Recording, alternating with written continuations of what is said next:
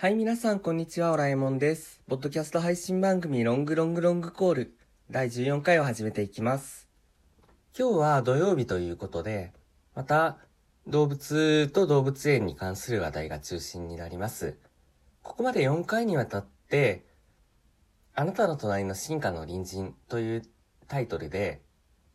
全国の動物園に暮らす霊長類の仲間の魅力を伝えていけるような、そういう番組に、そういう配信にしていったわけですが、今まで東京都の動物園動物関係施設だったり、あるいは横浜の野毛山動物園ズーラシアだったりと、関東に話題が集中していた感があったので、他の地域についても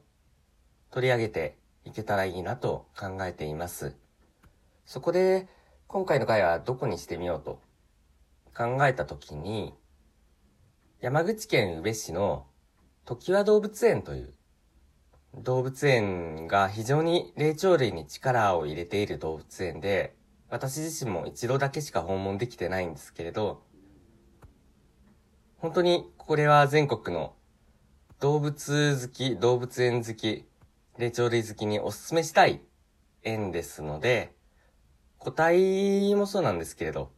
時和動物園という園の魅力についてお話ししていけるような、そういう回にしたいと思っています。はい。ということで、時和動物園ですが、象やキリンやライオンといったいわゆる動物園らしい動物園っぽい動物はあまり飼育していません。しかし、園全体が動物たちの、飼育されている動物たちの本来の暮らしぶりを再現したような運動場、放飼場になっていまして、自然のままに生き生きとした動物たちの姿を見る。また、ただ動物たちが生き生きしているだけじゃなくて、動物たちが本来暮らす環境についても考えることができるというのが大きな特色魅力の一つになっています。時和公園っていうものすごく広くて、関東だったら井の頭公園に近いなと個人的には思ったんですけど、その一角にあります。だから、動物園以外、美術館に興味がある人とか、あるいは子供たちを連れて遊園地に行く人とかが一緒に寄るっていうことができる点でもすごくいいなと私自身は思っています。はい、園の魅力については、こうやって口で喋ってるよりも直接足を運んでいただいた方がよく伝わるかと思うので、また、時和動物園の公式ホームページ等にアクセスしていただいてイメージしていただけたらと思うのですが、じゃあどんな霊長類の仲間がいるんだろうというところに入ってくると、珍しい猿ということであれば、もう日本でこの時和動物園にしか暮らしてないハヌマンラングールという草食性のインドに暮らす真っ白で結構体が大きいんですよね。ハヌマンラングールが珍しい種の筆頭としては挙げられるかなと思っています。他には、白テテナガザルがやはり非常にシンボル的なシンボリックな動物ですね。時和動物園14頭の白テテナガザルが暮らしています。日本で最多の飼育数です。運動場も非常に広々としていて開放感がありますし、テナガザルが好きな人は一度は訪問してみると非常に発見のある良い場所なんじゃないかなと思っています。で、私が個人的にすごく印象的だったのは他にもありまして、まず、ボンネットモンキーですね。日本ザルに近いマカクの仲間で、ボンネット帽をかぶっている、あの、ボンネット帽、西洋の貴婦人が被るような帽子ですね。ボンネット帽をかぶっているように見える、とされる髪型が特徴の猿の仲間なんですけれど、このボンネットモンキーの大きな群れと、コツメカワウソが一つの運動情報市場を共有して一緒に暮らしている。だから、カワウソたちとボンネットモンキー、猿たちの駆け引きが見られるような場面も時にはあったりして、霊長類、猿の仲間って日本の動物園では一方の局に日本猿、猿山で暮らす日本猿がいて、それに対比する形で、世界の猿たちが、いわゆるアパート形式、長屋形式の展示場で、仕切られた形で暮らしているっていうような、そういう対比的な展示の構成が非常に多かったんですね。それを他の動物たちとの関係性の中で猿という種を見るっていう新しいあまり今まで試みられてこなかった展示手法で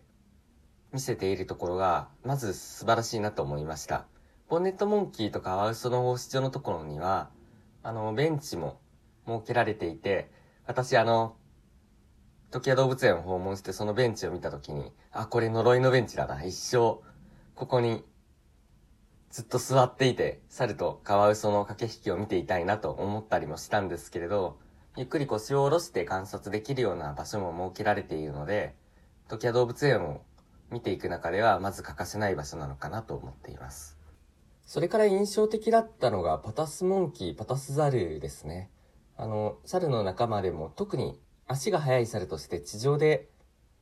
暮らすイメージが非常に強い猿だったんですけれど、昔ながらの日本のアパート式の駐車では、あんまりその走るっていうイメージが持てないような、本来の生き生きとした姿をあんまりイメージできないような展示形態が中心だったと思うんですね。ところが、時矢動物園では、その横長の放飼場で実際に走ってる姿も見ることができますし、あともう一つ重要なのは、放出場内に自然の木が生えていて、木の間を飛び回るパタスモンキー、パタスザルを見ることができたっていうのも、とても大きな発見でしたね。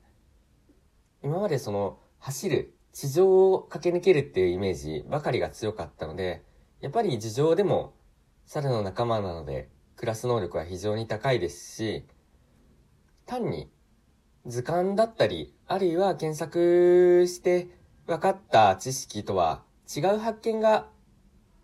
その実際の生態の中で気づくことができるという、動物園に生きた動物がいるっていうことの魅力を、すごくこのパタスモンキーの放飼場は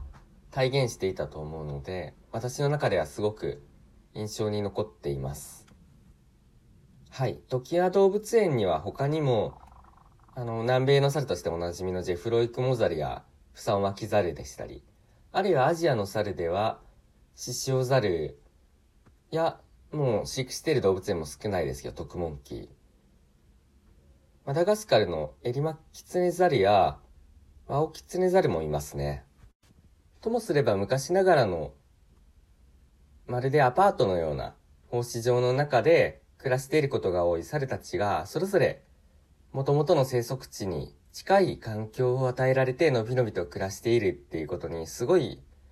感銘と言いますか、驚きと感動を私は覚えましたし、決して広い動物園ではないんです。本当にスッと通り過ぎてしまおうと思えば、スッと行けてしまうんですけれど、何時間でもここにいたいなと、そういうふうに思わされる動物園でしたね。